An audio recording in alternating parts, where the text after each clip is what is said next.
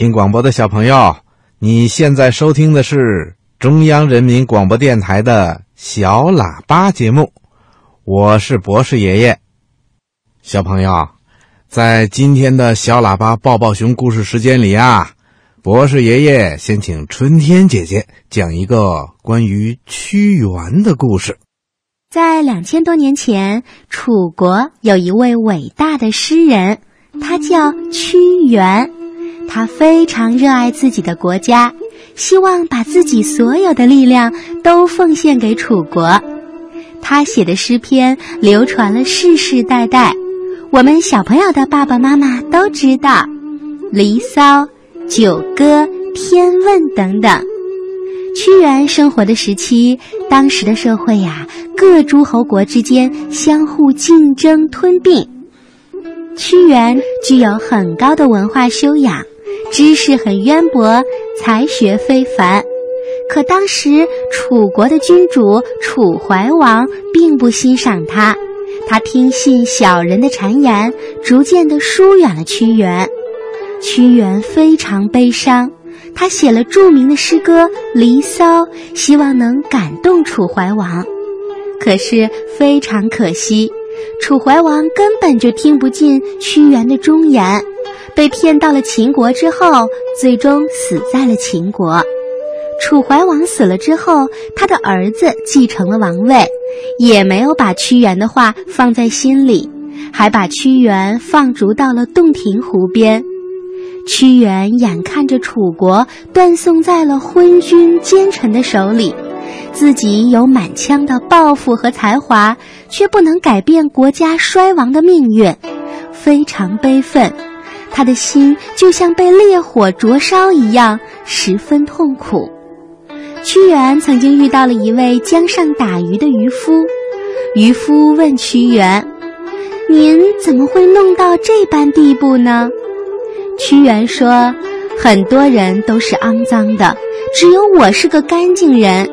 许多人都喝醉了，只有我还醒着，所以我被赶到这儿来了。”渔夫不以为然，他说：“既然您觉得别人都是脏的，就不该自命清高；既然别人都喝醉了，那么您又何必独自清醒呢？”屈原反驳说。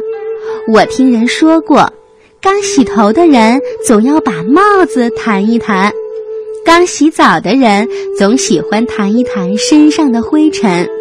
我宁愿跳进江心，埋在鱼肚子里，也不能拿自己干净的身子跳到污泥当中去染得一身脏。就这样，几天之后的农历五月初五那一天，屈原抱着一块大石头。纵身跳进了滚滚流淌的汨罗江。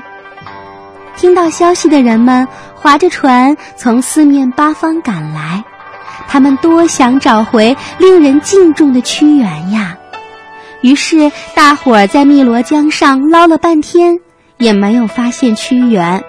渔夫很难过，他对着江面把竹筒里的米撒了下去，算是献给屈原的。到了第二年的五月初五这一天，当地的老百姓想起这是屈原投江一周年的日子，又划了船，把竹筒子盛了米撒到水里去祭祀他。后来，他们又把盛着米饭的竹筒子改为了粽子和龙船。这种纪念屈原的活动，渐渐地成为了一种风俗。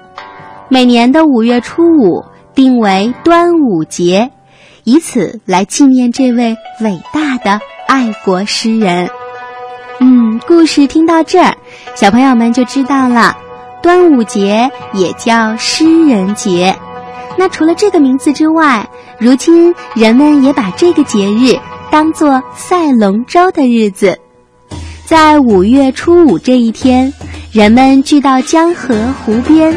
一艘艘轻巧的龙船下水，岸边人声鼎沸，彩旗招展，水中的龙船一字排开，随着一声令下，船桨齐动，船如离弦之箭，划过水面，波浪前行。